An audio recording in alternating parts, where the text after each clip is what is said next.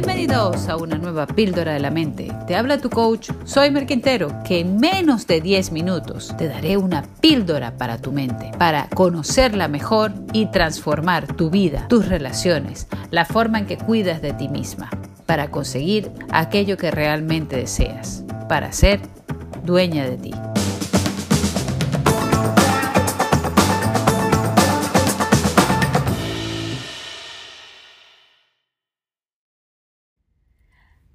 La doble vara de medir que usamos para tratar a las demás personas. Las que somos madres o los que son padres, nos damos cuenta que nosotros queremos que a nuestros hijos se les valore, se les respete, se les trate con, con aprecio que nuestros familiares y amigos les quieran y vean las cosas buenas que ellas, las cosas buenas que ellos tienen y tengan compasión e incluso comprensión cuando tienen malos ratos, malos momentos o defectos. Pero no hacemos lo mismo con las demás personas. Al revés, cuando estamos en, una, en estos días que estamos en estas vacaciones, que la gente se junta, sobre todo en España, las familias tienden a juntarse muchísimo. Convivimos con hermanas, con hermanos, tíos, sobrinos y empieza la típica actitud, la que yo vi de chiquita, la que yo vi de adolescente, la que sigo viendo de mayor. La típica actitud de mis hijos son los perfectos y los tuyos son los que tienen los defectos. Incluso los abuelos y las abuelas se ven parcializados por unos hijos o por otro, por unos nietos o por otro. Esto no hace más que distanciar a las personas. Los niños entre ellos se pelean, se perdonan, siguen jugando y no pasa nada. Nosotros nos involucramos en las peleas y acabamos peleándonos o acabamos detestando a nuestros sobrinos que deberíamos amar con locura. Cuando empiezan los conflictos, los problemas, los desorden, pensamos que son los otros niños los que lo ocasionaron y que nuestros hijos son unos santos. Cuando hay cualquier discusión o lo que sea, por supuesto, los demás son los que se portan mal. ¿Vieron una película que no era apropiada? Ah, esa la escogió fulanito de tal. Hicieron una travesura. Ese debió haber sido no sé quién sin darnos cuenta de que muchas veces son nuestros hijos los que son más tremendos, los que son más traviesos, los que son más malvados que los demás. Cuando nosotros aprendemos a mirar a los niños de las demás personas con ojos de cariño, dispuestos a descubrir cuáles son las cosas maravillosas que ellos tienen, te aseguro que conseguirás una buena relación con sus padres. Si tú miras con ojo de crítica a las amiguitas de tus hijas, a los amiguitos de tus hijos. Te vas a distanciar de sus padres. Porque lo sentimos. Porque cuando vamos a un lugar y la gente nos está mirando con ojos de crítica a nuestros hijos, los juzgan, los mal juzgan, nosotros nos sentimos ofendidos, más que si nos hubiesen juzgado a nosotros mismos. Porque esos son nuestros tesoros. Cuando regañan a tus hijos e ignoran lo que hicieron mal los demás, tú te lo tomas a personal, porque son tus tesoros, son tus hijos, te duelen más que a ti misma. Te duele más que si te hubiesen dado un golpe. Trata a los hijos de los demás como te gustaría que trataran a los tuyos. Trata a los tuyos como te gustaría que trataran, que los trataran los demás. Esto tiene que ser una regla de oro. Trata a los hijos de los demás como te gustaría que trataran a los tuyos. Casi mejor. Mira a los hijos de los demás con la misma mirada, con las mismas gafas, con los mismos lentes que te gustaría que mirasen a los tuyos. Encuéntrales las virtudes, los aciertos, las cosas buenas que tienen. Ayúdate a descubrirlos y es un poco la vista gorda de esos defectos predominantes que tienen, que tus hijos también tienen sus defectos predominantes. Deja de darle sermones a tus hijos diciéndole, Ay, claro, como tus primos esto, tus primos aquello, y nosotros no. Cuando resulta que en lugar de estar viendo la paja en el ojo del otro niño, tienes una vara en el ojo tuyo.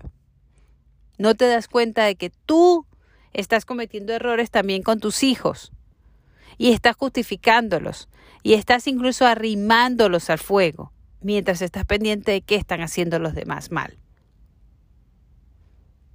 Antes de criticar que si tus sobrinos o tus amiguitos o los vecinitos están haciendo no sé qué, observa a tus propios hijos y ve qué tienes para educar en ellos, porque todo el tiempo hay cosas que corregir. Como orientadora familiar, para mí es inevitable observar a las familias y darme cuenta de cosas que pueden mejorar. Y que los papás no la mejoran porque no les da la gana, porque prefieren confirmarse a sí mismos que lo que están haciendo es perfecto. No hay padres perfectos. Somos siempre perfectibles. Podemos mejorar las cosas que estamos haciendo con nuestros hijos.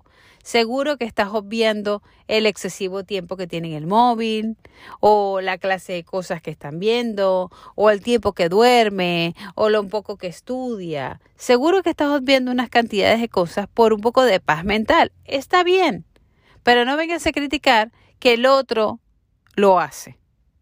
No vengas a criticar que los otros niños desordenan y los tuyos no, los tuyos son unos santos. No vengas a criticar que los otros niños comen mal y que los tuyos comen de maravilla, porque no, no es así. Tus hijos no comen de maravilla. Cuando te das la vuelta se han tomado un refresco. Entonces, en lugar de estar criticando a las demás personas, educa bien a tus hijos ama a los hijos de las demás personas, a tus sobrinos, a tus primos, a los hijos de tus hermanos. Ámales, conóceles. Eso hará que mejoren las relaciones y que incluso puedas ver qué es eso bueno que están haciendo los demás, que tú puedas modelar es que esta familia es buenísima enseñándoles a leer, es que esta otra familia es buenísima enseñándoles a rezar, esta otra familia es buenísima enseñándoles a pasar a, jugar juegos de mesa. En lugar de estar pensando que tu familia es la super, tuper, la guay, observa qué cosas buenas hacen los demás y que tú puedas como que modelar y mejorar cada día más tu familia. Tu familia no es perfecta, es perfectible todas las familias son mejorables, son perfectibles. Ayer veía con mis hijos la película de El diario de Wimpy Kid, o sea, el diario de Greg. Y entonces como que una familia, la del amiguito, parecía como la perfecta, eran súper asertivos, cariñosos. La familia de Greg era como desastre, como turbulenta. Y entonces, claro, el papá llega un momento que trata como de imitar a la familia del vecino o sea, todo es como, y entonces al amiguito le prohíben estar con Greg porque es una mala influencia. O sea, tenemos que darnos cuenta de que las personas son diferentes, las familias son diferentes a nosotros, tienen otras costumbres, otras culturas o otros hábitos. Y siempre hay algo bueno que podemos sacar de la relación con las demás personas. No podemos encerrarnos en nosotros mismos como si fuésemos unas otras, ni tampoco creer eh, que nuestra familia no puede mejorar nada. Créeme, son muy pocas las familias que son realmente modelos. La mayoría somos desastre. Pero tampoco quiere decir que te tienes que conformar con que tu familia sea excesivamente desastrosa. Porque lo que a mí me llama la atención en la orientación familiar es lo poco que invierte la gente en hacer familia.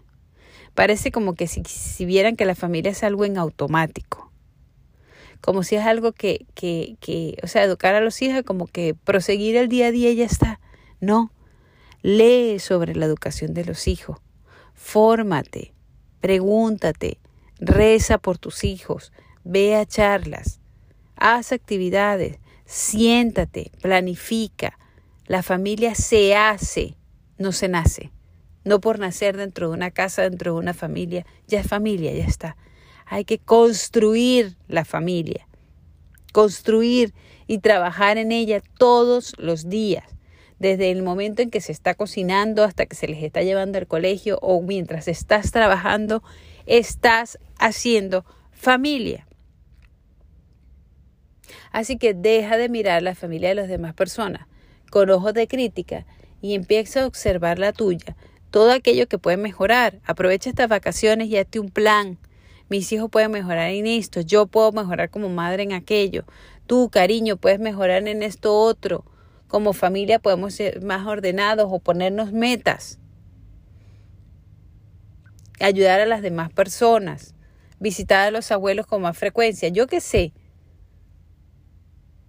Pero usa para medir la misma vara y no que para los demás mides con exactitud los milímetros y contigo pues mides los metros a distancia, o sea, de aquí a allá, pues no me doy cuenta, no.